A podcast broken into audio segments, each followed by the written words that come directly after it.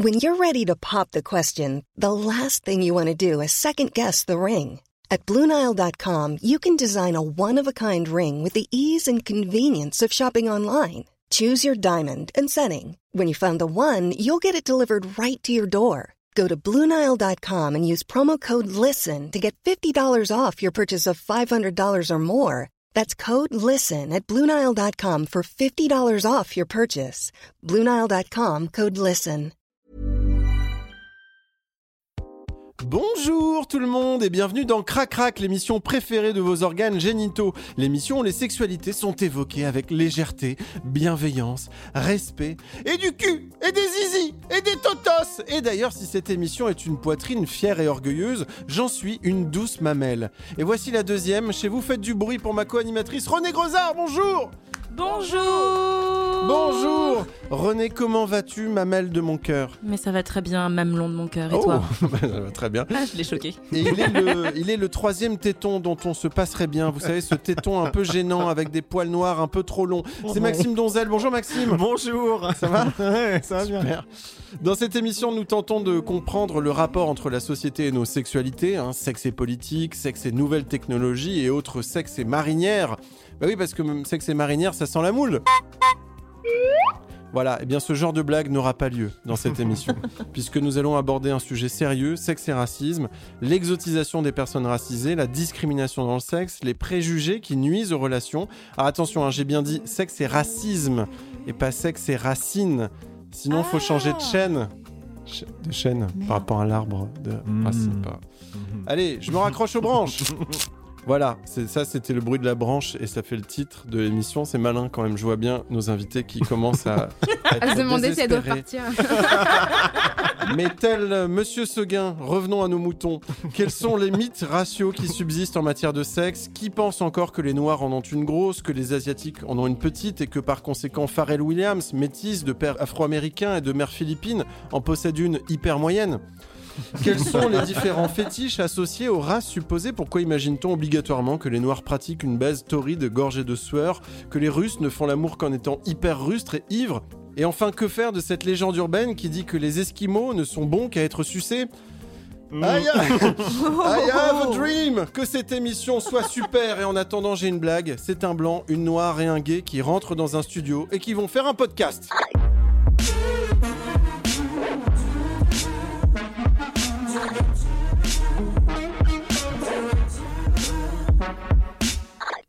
Poulpe pour cette intro, et moi, pour la mienne, je voudrais m'adresser à quelqu'un. Oui, elle est pour toi, cette introduction. Toi qui un jour, alors que j'étais assise à tes côtés dans le métro, m'a demandé d'une voix visqueuse.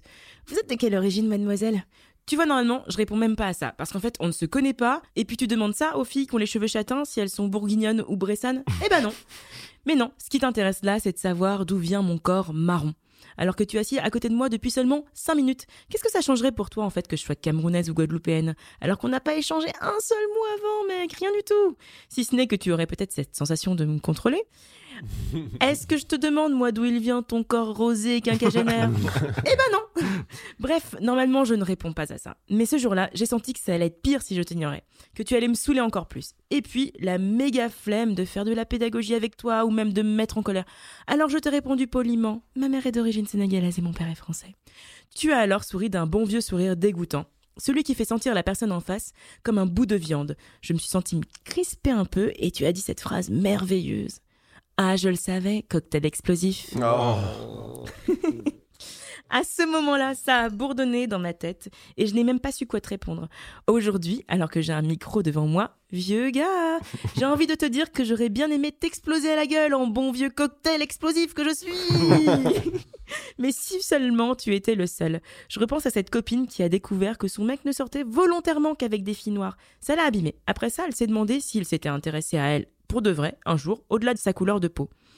Et puis je repense aussi à ce camarade de promo à l'école de journalisme. Promo, dont je tiens à dire qu'elle était géniale par ailleurs. Mais voilà, lui un jour il a parlé de moi en disant que j'étais, je cite, baisable comme Cheetah. Ah. Et ouais. C'est marrant comme ces derniers temps on entend des voix pour dire qu'il n'y a pas de différence entre les couleurs, que c'est nul d'en parler. Bah, c'est bizarre parce que nous on les sent quand même pas mal hein, les différences. jusque sur Tinder, jusque dans nos lits, et même quand on est tout nu. C'est donc de ça dont on va parler aujourd'hui. On va se demander d'où ça vient ces hashtags beurette, asiane, ebony, latina dans le porno. Parce que oui, il y a autant de catégories raciales sur Pornhub que dans un édito d'Éric Zemmour. On va aussi réfléchir aux clichés qui subsistent en matière de cul. Et pourquoi dit-on toujours des femmes noires qu'elles sont des tigresses, des asiatiques qu'elles sont kawaii et des hommes du Loir-et-Cher qu'ils sont des blaireaux? C'est quoi ce mauvais bazar à la fin? Et pour en parler, on reçoit aujourd'hui Diallo du podcast Kif Taras, qui est journaliste pour le Washington Post notamment, réalisatrice et aussi militante antiraciste. Bonjour Rokaya Bonjour René. Bonjour Poulpe. Bonjour. Et on reçoit également Céline Tran, qui est autrice, comédienne, directrice de collection chez Glénat, coach en bien-être et sexualité, qui connaît très bien le thème de notre émission, puisque de- dans une autre vie, Céline a été la star mondiale du porno, la légende Katsuni. Mais d'abord, euh, bonjour Céline. Non, je m'en souvenais pas. T'avais oublié C'est dingue. C'est- c'est fou. Bah oui, non mais comme quoi. Euh, oui, ça va, mais merci. Bah, je sais euh, plus, c'était ça la question C'était un, un simple bonjour finalement. Bonjour.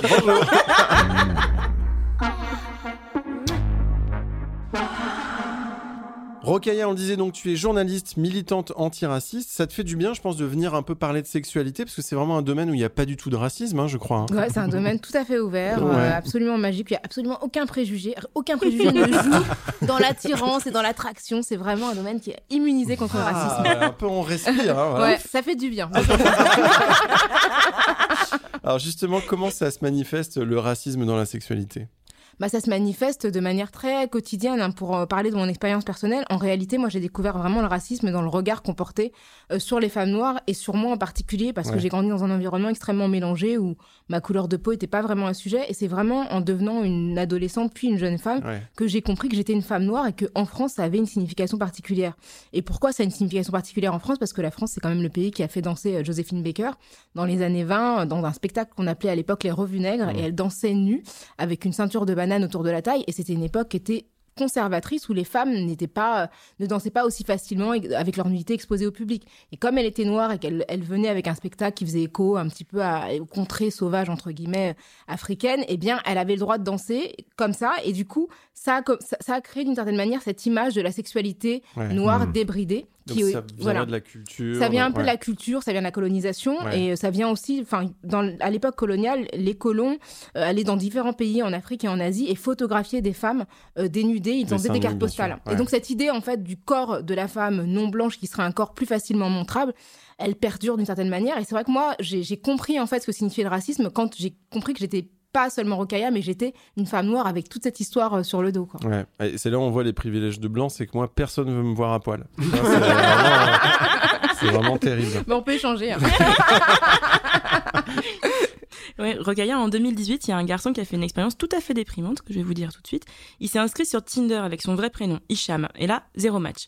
Puis il a juste changé son prénom en Michael, et là, 40 matchs. Qu'est-ce que ça t'inspire, ça? Bah, ça m'inspire que, bah, justement, euh, dans la manière dont on est attiré ou non par des gens, il y a énormément de clichés, de préjugés. Il se trouve que Hicham, c'est un prénom d'origine arabe, un prénom arabe, et que aujourd'hui, dans l'imaginaire collectif français, un garçon arabe, c'est plein de choses très très négatives. C'est la violence, c'est le non-respect des droits des femmes, etc. Même si c'est c'est faux. Hein. Ouais. Et du coup, c'est pas forcément quelque chose d'attirant. Il y a d'autres expériences qui démontrent, par exemple, qu'aux États-Unis, les catégories qui attirent le moins, euh, ce sont euh, les femmes noires et les hommes asiatiques. Ouais. Et on voit que c'est parce que, euh, ben, en fait, ce qu'on associe aux hommes asiatiques, c'est justement une absence de virilité en termes de préjugés. Et ce qu'on attribue aux femmes noires, c'est beaucoup trop de force, beaucoup trop de personnalité. Et donc, c'est le contraire de la féminité douce et docile, quoi. Dans un des épisodes de ton podcast Kif Taras, tu racontes qu'un internaute t'a écrit pour te dire que, donc je cite, si on découvrait que tu étais avec un blanc, ça résonnerait comme un tremblement de terre dans le black Twitter. Est-ce que justement le fait de prendre position sur ces questions, ça te met une pression sur tes choix sentimentaux à toi? Bah, disons que c'est, cette question, je l'ai trouvée super intéressante parce qu'en réalité, les exemples qu'on a de couples, notamment de personnes noires connues, c'est souvent euh, un homme noir qui est avec une femme blanche. Donc évidemment, on est libre de choisir la personne Bien avec sûr. qui on est en couple, mais le signal, en fait, c'est que socialement, quand on réussit, on doit être avec une personne blanche. Et du coup, je pense que quand on est perçu comme défendant les droits des minorités et que finalement, bah, on cède d'une certaine manière, même si encore une fois, on a la liberté dans le couple et dans la sexualité, ça envoie le message de, bah, finalement, quand on est à un certain niveau social, les noirs sont, ne sont pas assez bien pour nous. Donc euh, je crois qu'il y a des attentes, il y a une forme de pression. Moi, c'est vrai que je m'en protège en ne communiquant pas sur euh, sur euh, ma vie ma vie privée. Et puis d'un autre côté, c'est assez marrant parce qu'il y a ça, mais d'un autre côté, j'avais j'ai lu dans un magazine d'extrême droite que j'avais un mec blanc et que je le cachais parce que ça correspondait pas à mon discours. Et je me disais bon bah une personne apparemment qui je sais pas qui est cette personne qui qui, qui, sont, qui sont trouvés qui, qui apparemment vivait à Washington. C'est très intéressant. Donc, une personne qui se revendique comme étant mon compagnon qui habite aux États-Unis. Mais je trouvais ça génial de dire qu'en fait, c'était pas bon pour ma com de dire que j'avais un mec blanc. Donc, du coup, des deux côtés, je me dis, quelle que soit en fait la, la, vérité, ça, ça, fera, ouais, ça fera pas plaisir. Alors, comme je le disais en début d'émission, je suis métisse. Et aujourd'hui, je dois avouer quelque chose. C'est pas un truc que j'ai fait exprès, mais je n'ai jamais couché avec ou embrassé un mec ou une meuf racisée. Oh, oh Quel scandaleux oh Dieu Non, mais en vrai, on est en train de rire, mais pour moi, ça a été un immense motif de culpabilité. Et je voudrais savoir si pour toi, ça fait quelqu'un de moi plutôt, quelqu'un de raciste ou de coloriste. Et je te laisse euh, à cette occasion dire ce que c'est euh, coloriste. Alors le colorisme, c'est euh, justement une des variantes du racisme, c'est le fait d'attribuer plus de valeur esthétique aux personnes qui ont les peaux les plus claires et les cheveux les plus lisses. Et donc vraiment, notamment dans les communautés noires, souvent ce qu'on valorise, c'est les types de beauté plus comme Beyoncé que comme les femmes qui ont la peau plus ah. Beyoncé voilà. un peu comme moi, quoi, finalement. voilà, c'est ça. Voilà. un peu la Beyoncé du podcast. Bah, c'est des femmes en fait qui de loin sur une page de pub ne choquent pas l'œil contrairement à une mm. femme euh, à la peau très très foncée. Entre guillemets, je dis choc l'œil, euh, habitué aux, peaux claires. Et pour moi, le plus important, c'est que tu en aies conscience. Je trouve mm. que le fait que tu te fasses la réflexion, ça veut dire que bah, tu te poses la question, quoi. Et il s'agit pas de changer du jour au lendemain euh, tes attirances, tes attractions, mais de savoir est-ce que c'est ton chemin, parce que des fois c'est la sociologie, parce qu'on rencontre les gens avec qui on est en couple ou avec qui on a des relations sexuelles dans l'environnement pro. Donc il y a des environnements professionnels qui sont très très blancs et qui permettent pas forcément mm. la mixité. Donc c'est aussi tout ça qui, qui joue le milieu social, la famille. Euh, et, ça, c'est, ça joue énormément. Mais je pense que de le savoir, c'est déjà bien. Euh, alors, quand euh, Yann Moix dit qu'il n'est attiré que par des femmes asiatiques, justement, est-ce que c'est au même niveau que ce que raconte René ou on est justement dans un autre délire? Bah, Pour moi, c'est, ce qu'on appelle le fétichisme parce que c'est finalement faire primer le critère ethnique sur le reste de la personnalité. Tout d'un coup, la personne se demande c'est est-ce que c'est sa personnalité qui a joué dans la relation ou est-ce que c'est l'unique critère de son origine? Et entre plusieurs femmes asiatiques, quel est le rapport? C'est-à-dire mmh, que, euh, je veux dire, c'est curieux, il y a plusieurs, plusieurs âges, plusieurs pays d'origine, c'est le plus grand continent du monde. Donc ça ça, veut pas dire grand-chose et je, mmh. trouve que c'est vraiment euh, donner une valeur et un sens à un critère au-delà de la personnalité, du parcours social, des, des, valeurs même que porte la personne. Et ça, c'est vrai que ça, ça, interroge. Ouais, le terme fétichisme, il est vraiment très juste. Hein. C'est-à-dire qu'à partir de ce moment-là, il fait de l'autre un objet. Alors, euh, à partir du moment où c'est euh, réduit à l'état d'objet, effectivement, comme tu le dis, il n'y a plus la considération de la personnalité, de la culture, de, de de, de, ce qui fait de l'autre un, être humain. Quoi. Mais c'est ça peut être une forme de pathologie à un certain niveau. Hein. Moi, je pense que ces personnes-là sont plus à plaindre qu'autre chose. Ouais. Mm. Certains s'approprient la culture des autres, lui s'approprie les messages qui sont laissés par des internautes sur les forums sexos. On rappelle que ce sont de vrais messages, hein. Maxime n'invente rien, d'ailleurs il n'en est pas capable. Voici Maxime et sa rubrique SOS Plaisir. Oui, parce que Poulpe, tu sais que ça fait déjà 12 minutes qu'on ne parle pas de blanc. il y a un vent de panique chez une partie de nos auditeurs qui risque de passer à la phase « je vais me plaindre en laissant un message débile sur Internet ». Ah oui, nous les blancs, on est très forts pour poster des messages débiles sur Internet. Puis alors sur le thème du sexe et du racisme, je nous ai trouvé plein de questions de blanc. Des vraies questions, hein, on insiste bien, je n'invente rien, ce sont des questions posées sur des forums médicaux ou de jeux vidéo. Par exemple, celui d'un internaute surnommé Futur Présent qui nous dit euh, J'ai lu un tweet d'une féministe qui dit que les mecs cis hétéro blancs ont des petites bites au calme, sans pression, elle dit ça. J'hallucine, elle est même pas bannie ni rien. Alors que moi, j'ai 16 cm dans le pantalon. Que faire? Ah bah là, faut alerter la Ligue des droits de l'homme. Hein. et, merci de nous avoir alertés, parce que c'est vrai qu'associer la taille de la bite à la couleur de peau, bah oui, c'est raciste. En revanche, j'en profite pour préciser que les bites de 6 hétéro blancs, bah j'en ai vu pas mal. Et je peux affirmer que si elles ne sont pas plus petites ou plus grandes, elles sont alors malodorantes, souvent avec un prépuce rosacé comme un vieux pis malade, une toison abondante qui contraste avec un épiderme ridé et malingre qui provoque chez celui qui l'observe une sensation de haut le cœur proche du dégoût. Je m'inscris en faux.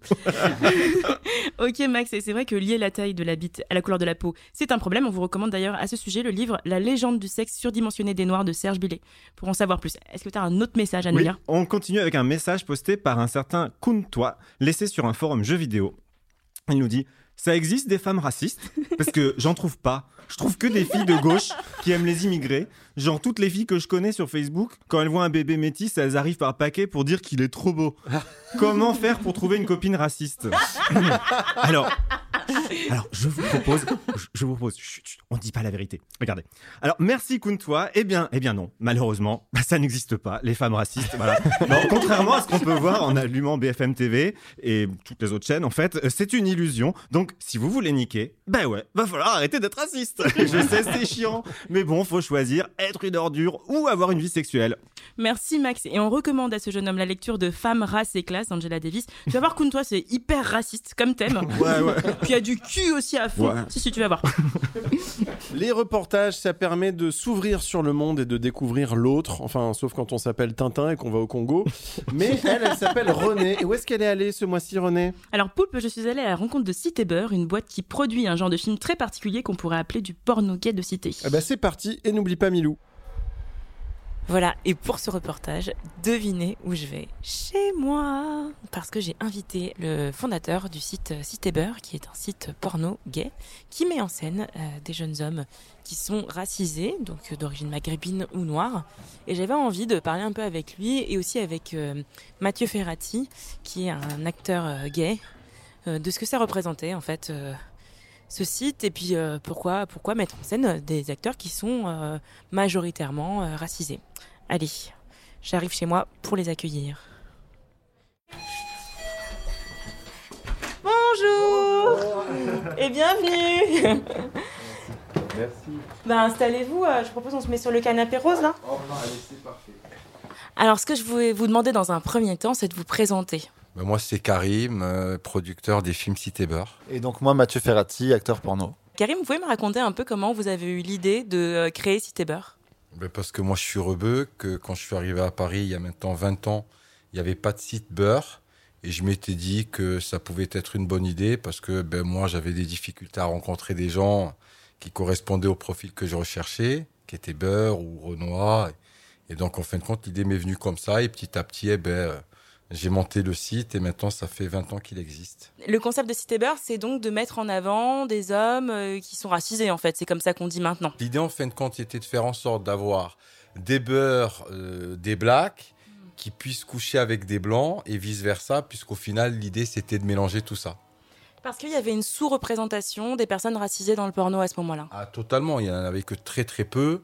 Et puis en plus, moi, je voulais apporter un côté urbain, c'est-à-dire vraiment utiliser euh, ben, les endroits d'où en général on vient, puisque moi, je, je viens d'une cité, donc avec des décors de graffiti, etc., qu'on voyait pas du tout dans le, le- les, les films gays euh, classiques, où on va dire c'était plutôt euh, euh, américanisé, où tout était sublimé, les mecs étaient musclés, très beaux, ils avaient aucun défaut.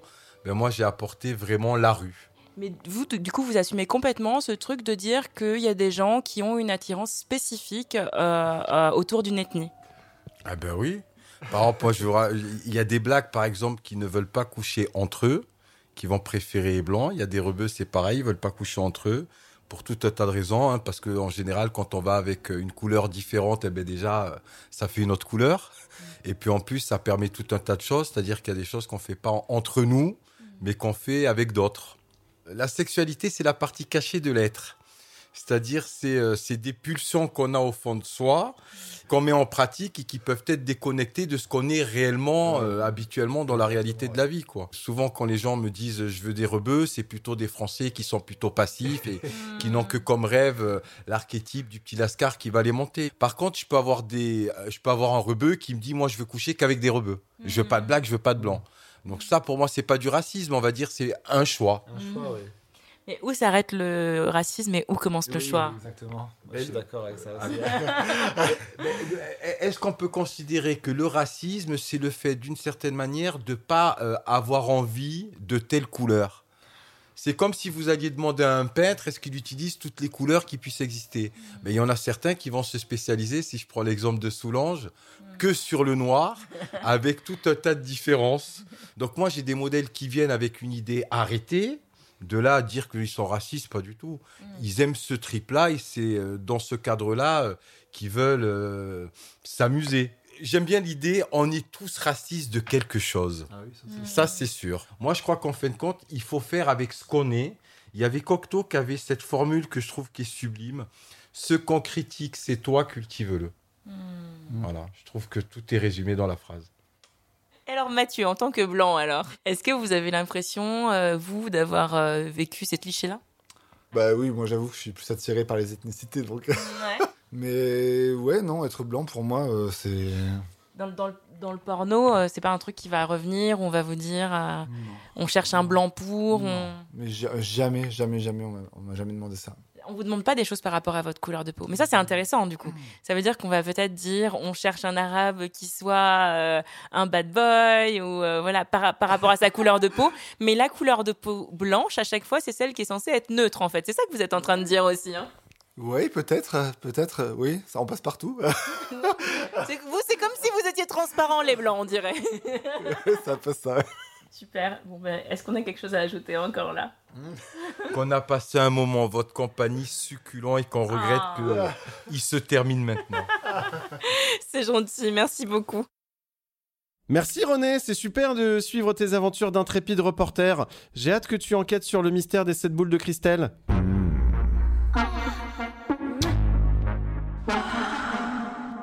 Céline.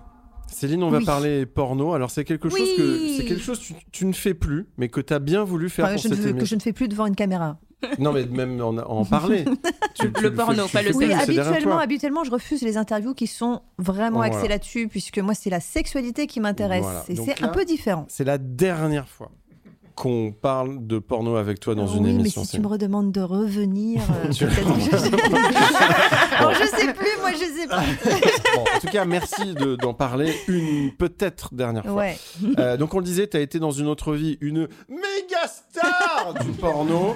Et il se trouve que tu es aussi d'origine vietnamienne. Oui. Céline, peu de gens le savent, hein, je bah pense. ouais. ouais. Euh, Et est-ce haute que- savoyarde. Et- Mais on ne croit pas quand je dis ça. C'est vrai Si, moi, je te C'est dingue, crois. parce hein. que moi, avant tout, euh, je, pour moi, je suis haute savoyarde. Donc, euh, quand on, enfin, c'est ce que je réponds quand on me demande ça. mes origines. Euh, Est-ce que Céline, tu as rencontré du racisme dans ta carrière? Eh bien, je n'en ai pas l'impression, ou peut-être que je m'en suis pas rendu compte. Ouais. parce que euh, je suis arrivée dans ce métier en étant euh, très ingénue. Euh, oui, euh, ça m'est arrivé d'avoir euh, quelques remarques euh, du genre, tu sais, euh, t'es quand même un peu typé pour euh, devenir euh, une méga star du porno en France. Et puis aux États-Unis, là où j'ai fait l'essentiel de ma carrière, ça a été un atout euh, d'avoir ce- cette mixité euh, euh, Frenchy et, euh, et puis avec euh, voilà des, euh, Ah ouais, le des yeux côté- bridés quoi. Et en fait, ils comprenaient Frenchy, pas. C'est ouais. oh c'est bizarre, hein, t'es asiatique et t'as un accent français. Je dis bah oui en fait.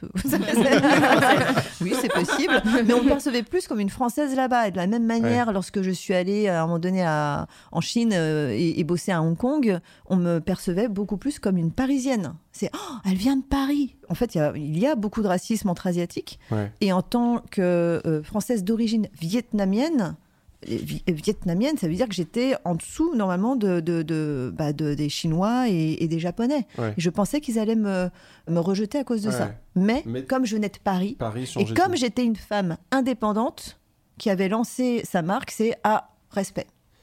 On disait tout à l'heure que les stéréotypes raciaux sont hyper présents dans le porno. Pourquoi est-ce qu'on voit pas d'hommes noirs à petites bites? Comment ça s'explique très Bah, concrètement parce que les petites bites dans le porno, en général, sont pas très populaires, tout simplement. En fait, il y a un truc très pragmatique dans le X. Un acteur porno va bosser parce qu'il a des aptitudes physiques et parce qu'il a euh, bah, des capacités et, euh, et, et donc un sexe suffisamment, euh, comment dire, un gabarit suffisamment important pour techniquement déjà assurer la scène. Un acteur a besoin d'être membré pour tourner une scène, sinon on ne voit pas la pénétration. Déjà, euh, les euh, acteurs noirs n'ont pas le monopole euh, de, des gros gabarits, hein, euh, mais j'ai jamais vu d'acteur euh, être refusé pour des raisons raciales. hein. C'est juste, bah, est-ce que tu peux assurer la scène, oui ou non hein. C'est Là, on est en Très train de, on est en train d'exploser un mythe, c'est que en fait, on se dit en regardant le porno, ah là là, tous les noirs ont des énormes queues. En fait, non. Bah, ce sont les acteurs casting, en porno. fait. Ouais. Ce sont les acteurs porno qui, euh, de base, n'ont pas des euh, gabarits euh, normaux. hein. Il y en a quelques-uns, mais c'est euh, habi- habituellement on recherche le hors norme. Ouais. On recherche la perf. Est-ce qu'une actrice noire, asiatique, arabe ou blanche euh, est recherchée et payée de la même manière? Ah oui, au niveau des, euh, de la rémunération, c'est la même pour tout le monde. Euh, les euh, rémunérations sont fixées par euh, les actrices. Alors bien sûr, il y a, il y a des références, il y a un marché, on va dire, mais ce qui va faire qu'on va être payé plus ou moins, c'est par rapport à la pratique sexuelle. C'est uniquement ça. Après, bien sûr, oui, il y a des actrices effectivement qui refusent de tourner avec des acteurs noirs. Euh, parce que les acteurs noirs dans le milieu du X, bien souvent, ont des gabarits tellement importants. Hmm. C'est pas forcément une histoire de, de rejet de, de- de la couleur. Ça peut être plus, parce que j'en ai entendu hein, des actrices qui, qui disaient ça c'est Ah bah tiens, je suis contente, je vais tourner avec tel acteur parce qu'il est pas trop membré. Et euh, elles vont préférer quelqu'un qui est plus petit parce qu'il y a moins de risques que ça fasse mal. Euh, et après, il y a des histoires de préférence, tout simplement. Alors, il y a Aurora Snow, une ex-actrice porno, qui dénonçait dans un article que lorsqu'une actrice blanche passait à l'interracial, sa cote baissait. Comme si elle s'était dégradée. Tu confirmes, toi, Bah cette j'ai l'impression que c'est plutôt l'inverse. Ah ouais Quand j'ai commencé, par exemple, une actrice qui tournait avec plusieurs acteurs en même temps, tout ce qui était gangbang, c'était considéré comme quelque chose de très dévalorisant. Et aujourd'hui, au contraire, c'est ce qui va faire qu'une actrice va euh, être encore plus populaire.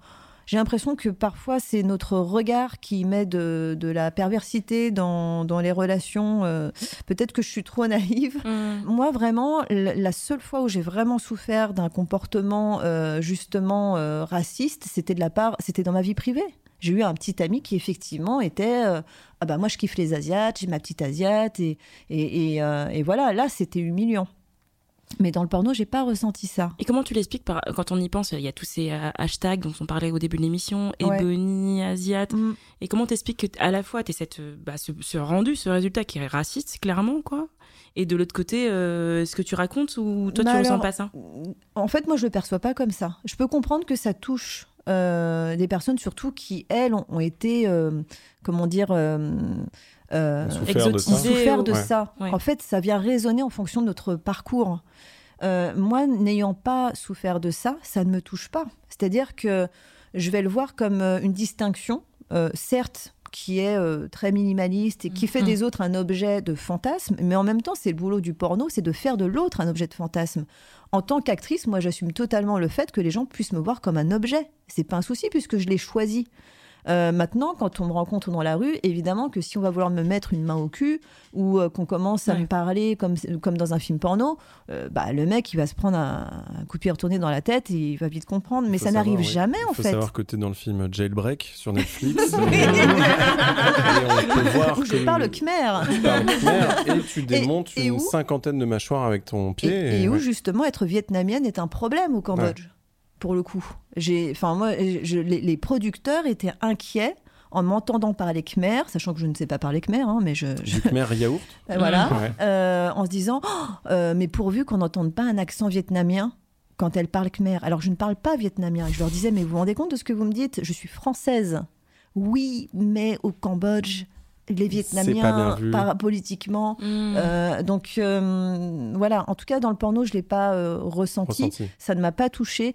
Et c'est vrai qu'il y a des distinctions en fonction des origines, en fonction des, euh, des, des- des types de physique, de la même manière qu'il y a gros seins, euh, petits pieds, euh, grosses fesses. Oui, voilà. ce que tu dis, c'est que le porno fétichise de toute manière, De- ouais, de toute objectifie de toute manière. Et quoi. en fait, le problème, c'est de. Si tu parlais de conscience, je pense que c'est ça, c'est de manquer de conscience. C'est juste de. Je pense qu'il- il faut juste se rappeler que c'est un, c'est un univers où on va piocher un peu comme dans un restaurant, dans un buffet. Moi, je vois ça comme un buffet dessert, la sexualité. C'est ah tiens, j'ai envie de goûter ça en ce moment. Je vais me faire ma petite recette. Et oui, à ce moment-là, on considère l'autre comme un, c'est vrai, comme un produit de consommation, mais c'est pas pour autant que c'est associé à euh, du mépris, de la haine, euh, et c'est pas pour autant qu'on n'est pas ensuite en mesure dans la vie réelle de faire la part des choses. Maintenant, tout le monde ne le fait pas. Alors justement, dans le porno dit interracial, euh, il y a un truc, il y a tout un truc autour de la domination et soumission. Et j'ai l'impression que ces jeux de pouvoir, justement, ils jouent plus sur des codes sociaux que sur de la pure euh, sexualité. Est-ce que la dimension sociale peut jouer sur l'excitation? Je pense par exemple à un gangbang de sûr, prisonniers. mais c'est la base du porno. Ouais. C'est la transgression sociale. Au départ, c'est la bourgeoise qui se fait sauter par le jardinier. Ouais. Donc, bien sûr qu'on joue là-dessus. On joue sur les, les croyances, sur la culture. euh, et, et ce qui peut être excitant dans un pays va être complètement scandaleux ou, euh, ou justement n'avoir aucun effet dans, dans, dans un autre pays. Rocaille, t'en penses quoi? Bah, c'est super intéressant parce que tout à l'heure, quand tu parlais de la- des catégories, il y a une catégorie qui est, qui est vraiment, même en dehors en fait, des recherches du porno, et uniquement dans, les recherches associées à la sexualité, c'est la catégorie beurette. Et ça, c'est intéressant parce qu'à l'origine, euh, beurette, c'est le féminin de beurre qui était le, le, verlan à l'époque dans les années 80 de arabe. Donc ça désignait les populations d'origine maghrébine. Et c'est devenu une catégorie sexuelle. Et je pense que c'est très lié à la perception qu'on a euh, des femmes d'origine maghrébine et à l'actualité. C'est-à-dire que même dans la représentation publique des femmes maghrébines, euh, qui sont considérées comme étant musulmanes, il y a d'un côté soit la femme qui porte un foulard, soit la femme qui est extrêmement euh, libre sexuellement, donc ça va être quelqu'un comme Zaya. Et du coup, euh, je trouve que dans le fantasme autour de la beurette, il y a vraiment l'idée de cette femme interdite qu'il faut absolument dévoiler. Et je crois que c'est quelque chose qui est vraiment lié à tous les débats qu'on peut avoir autour de, l'islam, la, femme la place des femmes, etc. Et c'est pour ça que je pense que parfois, le désir est vraiment motivé aussi par cette idée de l'interdit et de la, effectivement la catégorisation sociale. En fait, ce que tu dis que c'est poreux, quoi. L'imaginaire sociétale correspond à l'imaginaire sexuel, bah, si on pornographique. toute la journée qu'il y a une, une, partie des femmes qui se refusent à la sexualité, qui sont couvertes, etc. toute la journée, même si c'est pas vrai, je pense que on peut effectivement projeter le désir en fait d'y accéder parce que dans la sexualité il y a aussi des rapports de genre et il y a un rapport de de la masculinité à la conquête, du coup qui peut effectivement motiver une attraction vers les personnes qui sont considérées entre guillemets comme des beurettes, même si aujourd'hui c'est considéré aussi comme une insulte. Et est-ce que Céline Rocaille, est-ce que vous pensez qu'un jour c'est possible d'avoir un porno qui ne soit pas raciste?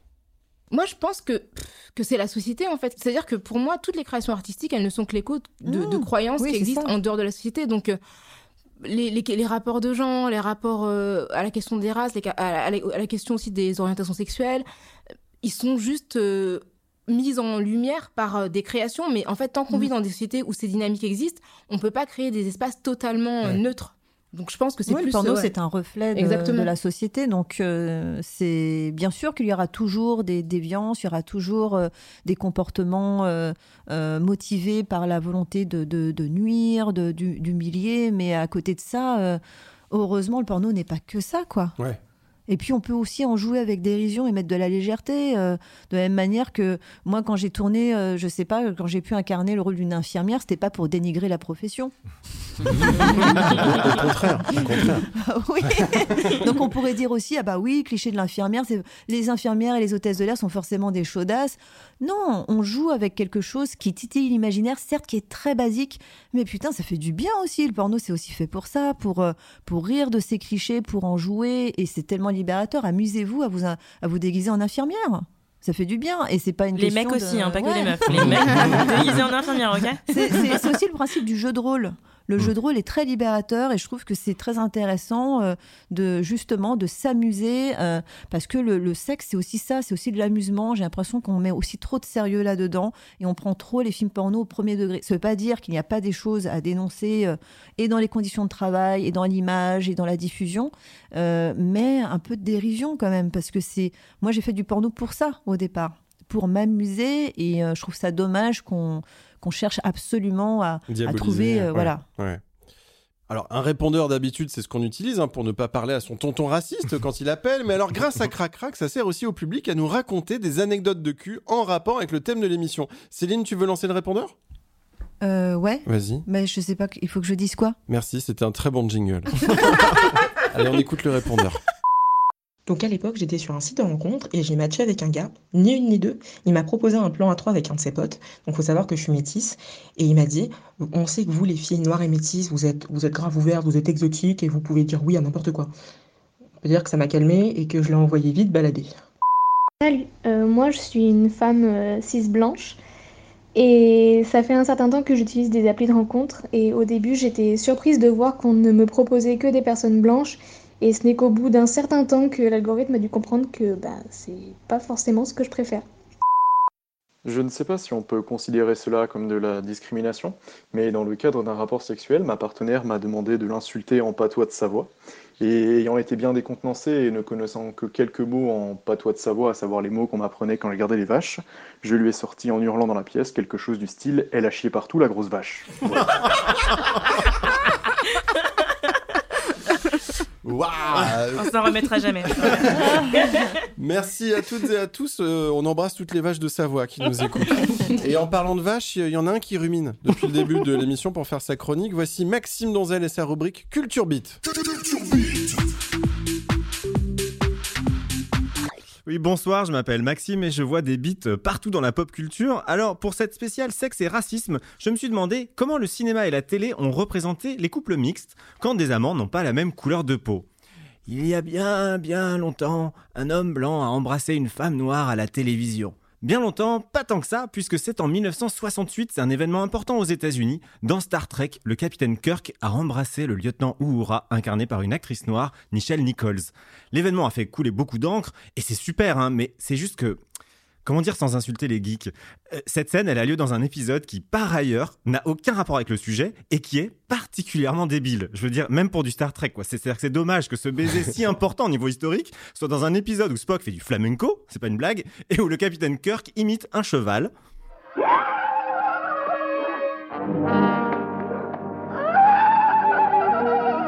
Et bien sûr, il est chevauché par un nain. Comme dirait Spock.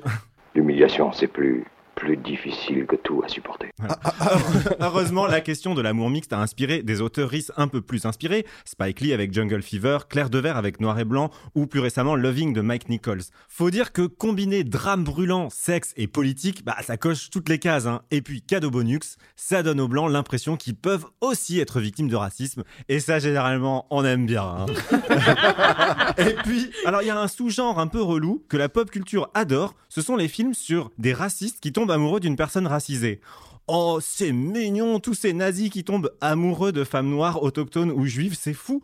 À l'ombre de la haine, Schindler's List, Pocahontas, Jefferson à Paris, Mandingo, le site Goodreads a relevé 38 romans récents sur un raciste blanc qui tombe amoureux d'une femme noire. Non mais, on se rend pas compte, hein, mais les nazis ont un petit cœur qui bat. Hein. Écoutez-moi ce collabo dans un village français. Laisse-moi venir avec toi, Rita, je t'en supplie. Je serai plus policier, d'accord? Tu seras plus juive non plus. On ne va rendre de compte à personne. S'il te plaît. Oh, trop mignon. On en oublierait presque qu'il chasse les juifs depuis trois saisons, dites donc. À en croire ces fictions, en fait, on dirait presque que c'est le boulot des femmes de sucer le nazisme hors des nazis. Oh. Heureusement, certains films arrivent à dire des choses intéressantes. Je pense par exemple à Get Out de Jordan ah Peele, un film dans lequel le héros sort avec une fille hmm. blanche dont la famille, alors elle est totalement pas raciste. Hein. T'inquiète, les chasses à l'homme, c'est pas le genre de la maison. Mon père aurait voté Obama une troisième fois sans hésiter. Hmm. Il est red dingue de lui. Trigger alerte, ça va mal se passer. C'est un film d'horreur. Ah bah oui, hein, les blancs qui tiennent un discours trop polissé, trop nickel, faut se méfier. Hein, ça cache souvent quelque chose et je suis en train de me rendre compte que c'est exactement ce que je suis en train de faire. Euh, bah oui, bah oui, c'est pas des sujets simples, qu'est-ce que vous voulez? C'est peut-être pour ça que la nouvelle passion de la pop culture, c'est la métaphore. Dans des films genre La forme de l'eau ou Avatar, on raconte des histoires de couples mixtes humains autres. Ah, ah bah comme ça, on peut parler de mixité sans risquer de blesser, ni de dire quelque chose de pertinent du coup. Il y a par exemple un jeu vidéo qui fait ça à fond les ballons. C'est Mass Effect Andromeda. L'amour peut naître entre une personne humaine et une Asari. C'est des aliens bleus avec des tentacules sur la tête. Ou avec un Angara. Eux, ils ont un museau et aussi des tentacules sur la tête d'ailleurs. Euh, c'est sûr, là, plus de malaise. Hein. En fait, le seul truc dérangeant, c'est plus que quand tu couches avec un homme poisson. Je vous aime. J'aimerais. Euh, vous voudriez Oui. J'aimerais bien. Venez dans l'eau avec moi.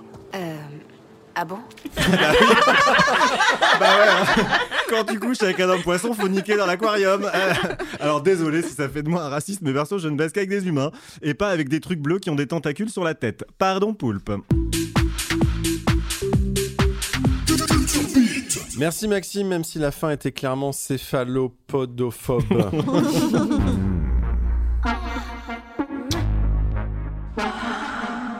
quoi de mieux, après avoir parlé de sexe et de racisme pendant toute l'émission, que de jouer sur le sexe et le racisme?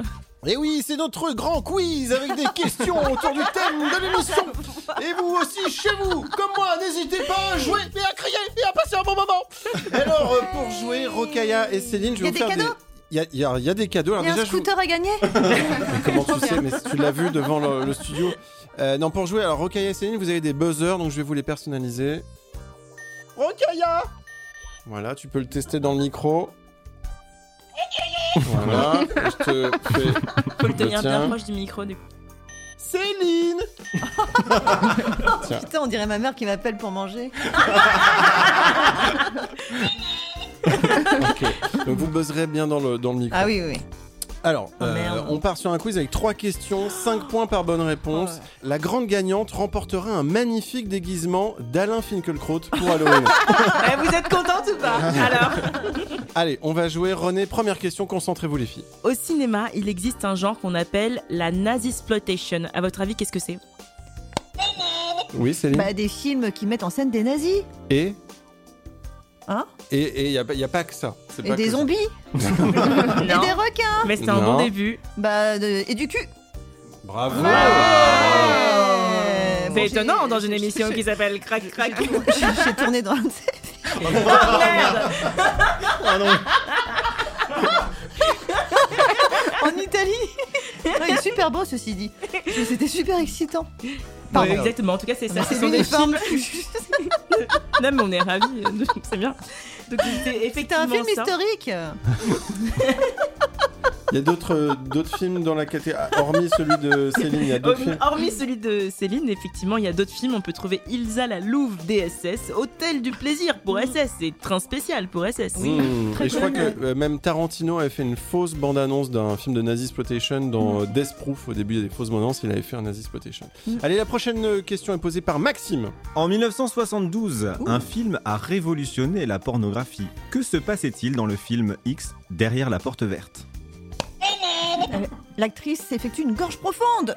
Non, ça c'est Deep Throat. Oh merde. Ouais, ouais. Ok, Ah non. oui, Pas la bah oui, c'était à San Francisco. C'est en- avec le thème de l'émission. Avec le thème de l'émission, le Ah oui. racisme. et- L'actrice tourne avec un acteur de couleur. Exactement. Oui. C'est la première scène dite interraciale de Eh l'histoire oui, du pardon. porno. L'actrice Marilyn Chambers baise avec un homme noir, Johnny Kayes, pendant 45 minutes. C'est une autre époque. Hein. Et, il- et à la fin, elle a un orgasme et pas lui.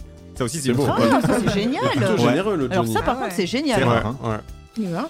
Et on passe à la dernière question, donc ça fait deux points pour Céline. Rocaille, ressaisis-toi Ouais, non, mais voilà, parce que Parce que moi, 5 j'ai- points par question, j'ai Moi, je perdu là. Donc, Elle, euh, elle veut pas, elle veut pas son déguisement à Je la veux le scooter, c'est je ça veux la le vérité. Alors, c'est quoi, Rocaille, pour te donner une chance Je double. Je bah double la mise. Je double la mise sur cette dernière Ouais. question. En 2019, quel a été le mot-clé le plus tapé sur X Hamster en France? Oui, Rocaille Je sais pas, j'espère que c'est Beurette. Oui, alors c'est bizarre d'espérer ça, mais oui. c'est ça, c'est beurette, c'est un mot un peu border. Alors, comme quoi c'était important qu'on fasse cette émission justement pour Mm. que les choses changent, puisque nous avons un projet humaniste. En 2021, euh, on voudrait que le mot-clé le plus tapé sur euh, X-Hamster ne soit plus euh, beurette, mais René Grosard. Je vais donc- ouais, les gars. Ah, mais il faut les films derrière aussi. Alors, justement, justement, justement, les gens vont être déçus. Justement, je vais filmer en live. Je vais filmer René et vous n'aurez qu'à taper donc René Grosard sur X-Hamster pour faire monter le truc. Alors René, vas-y, c'est ta vidéo X-Hamster, vas-y. Bonjour, c'est René Grosard, votez pour moi. Voilà. ben voilà, en attendant. En plus, il a fait un gros plan sur ma gueule, con. Je vais te coacher si tu veux. Merci, c'était pas ouf, là. peut mieux faire la pire vidéo X-Hamster. En tout cas, ben, c'est une égalité parfaite. Bravo, Bravo. les filles, vous Bravo. On partage le costume. Je te laisse la tête.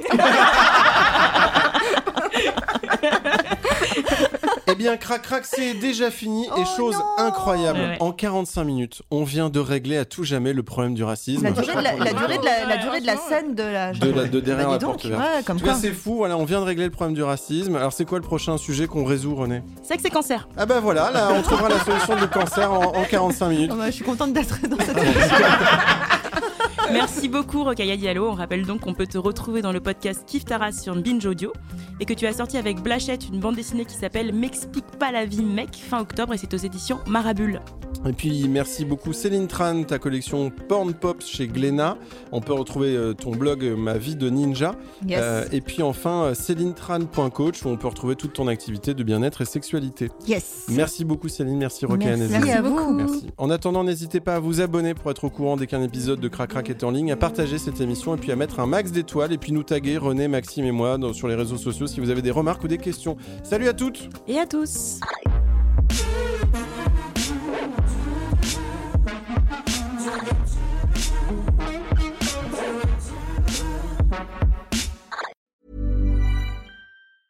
Hey, it's Danny Pellegrino from Everything Iconic. Ready to upgrade your style game without blowing your budget? Check out Quince. They've got all the good stuff shirts and polos, activewear, and fine leather goods, all at 50 to 80% less than other high-end brands. And the best part? They're all about safe, ethical, and responsible manufacturing. Get that luxury vibe without the luxury price tag. Hit up quince.com slash upgrade for free shipping and 365 day returns on your next order. That's quince.com slash upgrade.